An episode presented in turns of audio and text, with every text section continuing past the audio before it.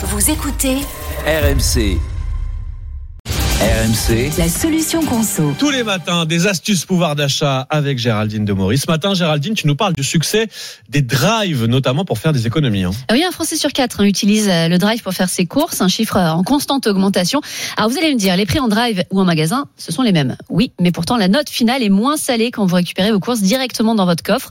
La première raison, c'est qu'avec le drive, vous n'êtes pas tenté par les petits achats à plaisir comme le, le petit paquet de chewing-gum euh, à la caisse. C'est aussi euh, plus facile de comparer les prix au kilo devant son ordinateur tranquillou sur le canapé Ouais. plutôt que de faire trois fois le rayon pour trouver euh, le meilleur prix.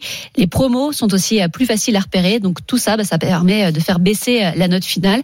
Et puis c'est quand même un gain de temps puisque c'est quelqu'un qui s'occupe de parcourir les rayons à votre place. Oui, et puis on peut même faire encore plus d'économies si on passe par une application. Oui, par exemple, l'application Joe J-O-W. Tiens, c'est notre producteur Arthur qui l'a testé et euh, il a vraiment vu les économies à la fin.